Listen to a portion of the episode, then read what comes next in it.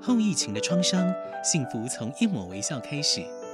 陪着你长大的好朋友立百代，将爱的连结从无到有。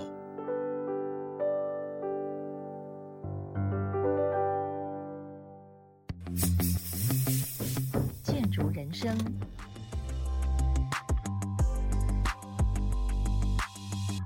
各位好好听的听众，大家好，我是林桂荣雍令。哎，我想建筑本来就是生活的容器嘛，人生有很多的重要的阶段都在建筑中度过。人生活在建筑之中，建筑也存在我们的生活之间。那我是觉得，我们要如何观察建筑、品味建筑，可以帮助我们更理解我们的生活与世界，让我们人生更美好。那我们今天很荣幸，也很高兴的邀请到我们的贵宾啊，李奎相李建筑师，李建筑师你好。呃，桂龙兄好，各哎位听众大家好。我今天想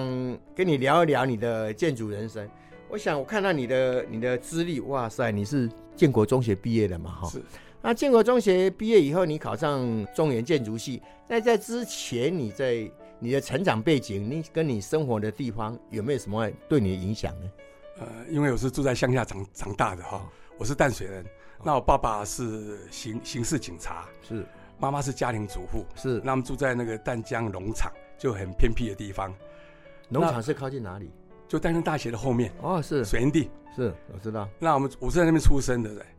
那从小是爸爸是农夫了哈，嗯，可是他不喜欢种田，是所以跑出来自己去半工半读，才有机会，呃，在外面做一番事业。那后来是当农会总干事啦，啊是哦，包括做一些一些企业。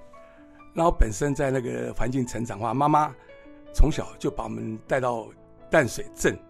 呃，过着后背了哈，啊啊我也要去在住在那个宿舍是啊，从小家住教在你爸爸的宿舍呃吗。公家宿公家舍、宿舍警察宿舍，是就是现在现在的那个红楼红楼餐厅的下面，是，嗯我知那是道以前我爸爸的宿舍，以前就跟呃以前的那个刘炳伟他爸爸刘顺天住在隔壁，是所以就是交情非常好嗯。那住在宿舍的过程哦，从小养成那个榻榻米啊，嗯哎，教育严格，是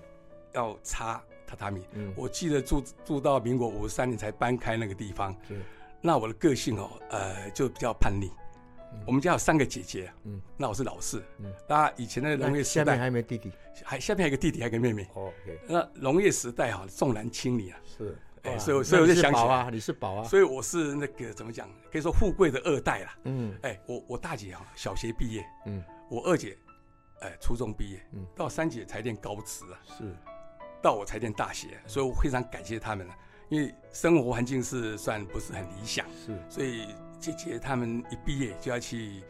呃，工去作工作帮助家帮里，佣，嗯所以我自己很庆幸能念大学哈、是啊，在那个环境调养下，妈妈当然对我们期望很很高，希望说能念书，将来才有前途了。对对对以前的基本观念哈、我是念初中的，小学毕业就要考试，在学校成绩不错，结果考出来录取成绩竟然是第四志愿，是那这很很很很很很惊讶。所以说我自己念书过程呢啊有点坎坷啦。是那后来是在老师帮我申请复查，所以学生回来都没问题，嗯嗯，都说哎、这个都都没有错误。到最后再隔一个礼拜，老师拿成绩单到我们家说，哎、奎相，你的成绩那个那个联考单位把你改错了，哦重新分发。是啊，结果那是我大概我晓得了，那个成绩大概是第一志愿都满了，所以我是练大同夜间部，是以。前第一志愿是大同初中嘛，嗯那我是夜那间大部同，初中那时候在哪里？在长春路，哦，哦现在台大北同高中，台北市的长春路。对 OK，啊，所以在一中街旁边嘛，是啊，那时候我觉得有点失望，说哎，怎么自己成绩还不错，怎么会变第四志志愿？然后我去那个第四志愿的学校去报道了，是那后来再重新分发到那个大同夜间部。嗯那我爸爸跟妈妈当然也很紧张，去问老师啦。是他说我哎小孩成绩不错啊，那那个老师安慰我，我我爸爸妈妈说，如果成绩好的话，将来可以升上日间日部。间部对所以我就去练了，开始夜间部的生活，是生活习惯整个非常乱掉。是那到练身上日间部以后，我妈妈五点钟就要起来煮饭给我吃啊，烧炭炭炭火，那你坐火煮车稀饭，坐火车一个多小时，到台北六来点零三分的火车。是那妈妈五点多就起来，赶快煮煮饭给稀你饭吃啊，弄便当给我吃啊。是所以我看到妈妈的辛苦是，从小嗯，那我因为我很珍惜，我是有机会练初中嗯，练大同初中，那是第一志愿，感觉还不错。那我记得我们大同初中能考上建中的，一般都是三十个左右，我们班考上二十多个，算成绩不好的。哇，对，嗯那以前都是我们那个已经还牛头马 面了，是我们老师啊，对我们南部的中学来对讲，很要震考撼上建中这是很不容易的事情可是我们一般呢，我们班好像是十几个、二十个以内啊，哎啊，成绩不是最好的，哦所以那时在解说哇，升学压力很大。是那我练完初中以后，就有机会练到建中了哦。建中以后就直接考中研，中研当初来讲也不是前面职业，我考试的时候是用分数去分配的。是直接说啊，理工科啦、建筑啦、土木，你这都有样有兴趣嗯机会，有机会赚钱，可以养家活口 比。较务实啊，不是练理工的啦，不是练那个文科的。比较务实。对，所以当初是这样子才有机会去练的。啊，李建师，我想打岔一下，你刚刚有提到你的令慈啊，你的母亲啊是个家庭主妇，那她每天早上就跟你煮稀饭，让你来台北念书。那除了之外，她对你有没有什么影响？她有没有经营其他什么行业呢？呃，我妈妈是家庭主妇啊，我妈妈的那个成长过程更特殊，是她是养女。哦，那从小他们家应该姐妹也比较多，所以都给人家当当养子女。嘿是那我妈妈就从小就对这个印象非常深刻。嗯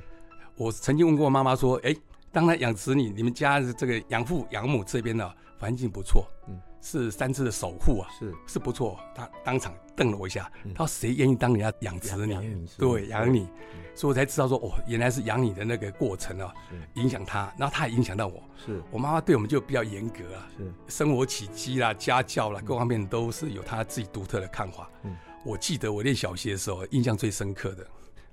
呃，我搬到一个新的环境，结果跟他吵架，骂了一次《三字经》啊，哦哇，那严重的，小小孩孩子子还会不骂懂三，小孩子那不句懂话的不懂《三字经意》义小，民国五三年的时候，小学四年级啊哎，不我晓得那不是压力印象就是 深刻。跟坏同学学的啦，对对啊，隔壁哦，隔壁是杀猪的，就卖猪肉的，嗯啊打不过他嗯，最后骂了一个是一一一记三字经，被妈妈打到，我现在印象还深嗯刻，打到那个追逐啊，也卡躲在 里面了、喊救命都没人没人没人理我嗯的，印象深刻。所以从那时开始到现在，我一记三字经都不会讲，那当然那印象深刻。我说打骂是一种很好的教育嘛，我也常曾经这样想，因为我自己醒思嘛，说妈妈那个严格教育哦，让我们自己觉得说自己本身要更珍惜这个环境，好好念书啦。当初如果考试成绩不好，我就觉得有点愧对愧对父母亲了，所以这个给我自己也也有一些压力的。以前我在淡水念书的时候，哦常常去去电影院看电影呢。是，这跟你们有什么渊源吗？诶，妈妈她开店，我妈是管理电影院，是淡江戏院。哦，那我从童年就在戏院里成长，是我从五岁看到三十岁啊，至少看过两千五百部电影。因为我们家看电影不用 钱嘛，那我同学也也运气很好是，我就带我同学进去看，当然所以大概同学之间关系也还蛮不错的哦、那以前如果能看一部电影哦，费用也蛮高的。是。可是我爸爸那也时候多少钱我忘记了，呃，以前从三块钱、四块钱对开对始。对，那丹江戏院非常有特色，他都演二轮的电影，没有错。呃，台北一上映下片，马上就到淡水那来。时候你们的淡江戏院是我跟世界接轨的一个窗口啊。是是是。我常常想象我，所以我未来会去留学，搞不好受到你淡江戏戏院的影响啊。那我们丹江县也有一个理想，我们丹江县除了演那些文艺片之外啊，也很少演一些色情的电影，从来不演。是因为我爸爸本身是刑刑警啊，是他从来不会演那个那个那这方面色情的影片。嗯是那电影对我来讲影响最大的是从小看电影长大的小孩子啊，嗯我都有时候一天看四场电影。我哦在电影院里面呢，我比如说一部叫《汉诺瓦街》这部电影，是，进去到电影结束，总共有三十七次的笑场。嗯，我看到第二次、第三次，觉得啊，观众要 笑了，我自己在这边等待笑笑，哎，这个感觉这种 气味，对，一天看好几场电影了、嗯那从里面找到一些乐趣。哎，那电影里面有很多的角色啊，那你爸爸有没有从很多角色里面如何来教你这个小孩子啊？那我爸爸常说，像那个电影里面角色，男的帅，女的很漂亮，对或者说小丑有小丑的那个他的特色。对，那父亲跟我讲一句话，我倒印象很深刻。他说，当人做人啊嗯，要扮演好自己的角色。是比如说，你要做星小生啊，小生你就要行情啊、排戏精哎啊，就要很端正、端正，对，细讲。是啊，你啊做跳，你就爱牙起个个要爬车音啊，哦，样样都会要。玩把戏给人家对啊看就对了，啊，你啊做短哎小小蛋哈，诞生蛋生的话，你就是眼睛要啊装电线，是把就看电耍就放电会。放电，对，哦所以父亲有时候也从那电影里面啊，我常说电影就是一种教育，是电影就看出作者、导演里面，他把他一部电影表示一部的人生的故事。我爸还常跟我讲说，电影院电影里面有演的，呃，这个台下也同样这个故事发生。哎、那你妈妈当戏院的管理员的时候，你那时候是小学吗？对。哎、那时候还还有没有那种说戏的人？哦就是，有以前有叫做那个第二场、第四场，这是最吸引人的。因为比如说西洋戏，要啊是什么国语戏啊，有些人听不懂对他的语言，他会被他说明嘛。对，哎那个叫日日辩本士，辩日士辩士啊哦，辩论的辩，辩哦士士、啊，对。哎那他那个辩士，我们请的那个员工啊，就蛮有趣的哦。他表情、他的语言都非常有趣、啊，让观众虽然看不懂字幕哦，可是把它形容的贴切。嗯该哭的时候，观众也会哭；该笑的时候，就哄堂大笑，我那时候真的很哎专业，真的很精彩。哎这个很专业的。对，，很专业，我才知道说，哦，这个行业真的哎、很了不我起。真的觉得这个行业应该再恢复回来 了，真的。所以有机会啦，我当初也有一个计划，说我们电影院现在还存在着哎嗯，希望有一天用请导演来说明电影，是，让观众认识电影，对对那对。就对当做一种生活教育了。啊我一直把它保留在，现在电影院还存在。这个电影人生没有让你引导变成你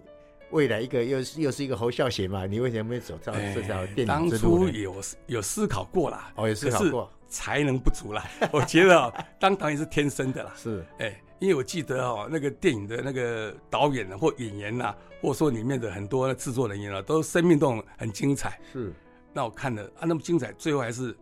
要回到平淡嘛。是是，那我本身看了那么多电影以后，自己选择说，哎，自己的能力在哪边，应该是是走自己的方向去走形。象就对了嗯对对，所以才后来才练理工。我觉得所以理工你建国中学毕业以后，你的学校就分配到中原大学的建筑系。对，那我知道我们建筑系在学生时代这种养成教育也是很严格的啊。是，你在这方面在中原里头有没有什么可以跟大家分享的？哎，我练大学建筑系真的是不晓得要练五年了，一开始没有那么清楚了。本来就要练五年啊，呃，成大练四年，是啊文化也练四年了，中原五年啊、中练五年了。那那那那那再是加也给五年啊。，对，也很惊讶。是那第一次上课就有震撼到，熬夜，哦，那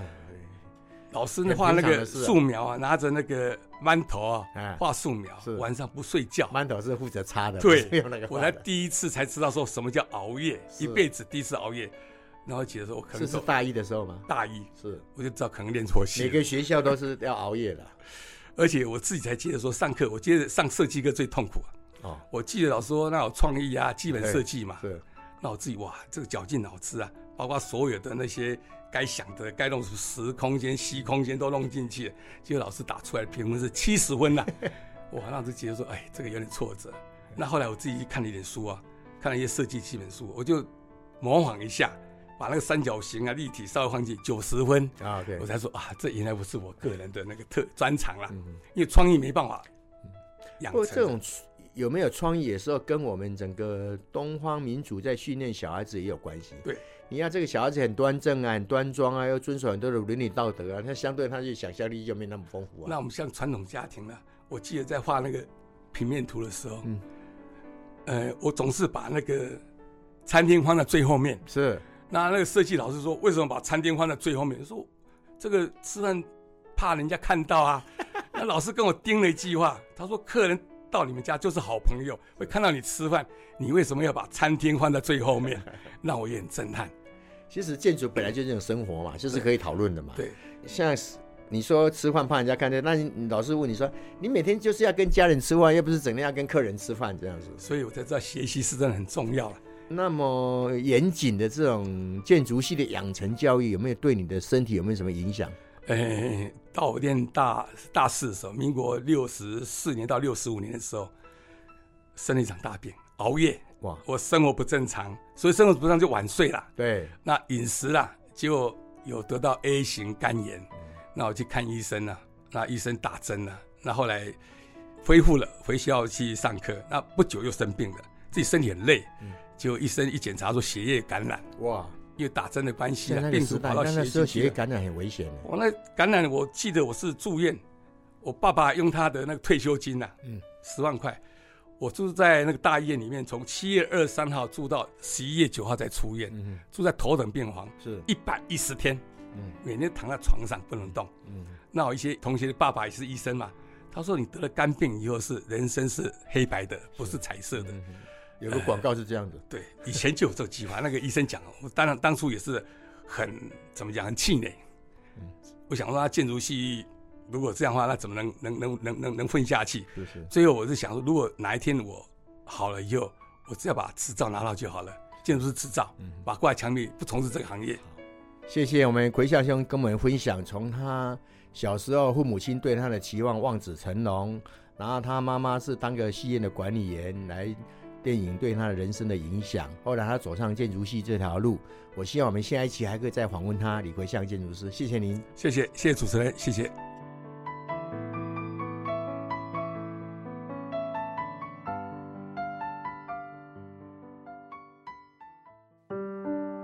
后疫情的创伤，幸福从一抹微笑开始。陪着你长大的好朋友利百代，将爱的连结从无到有。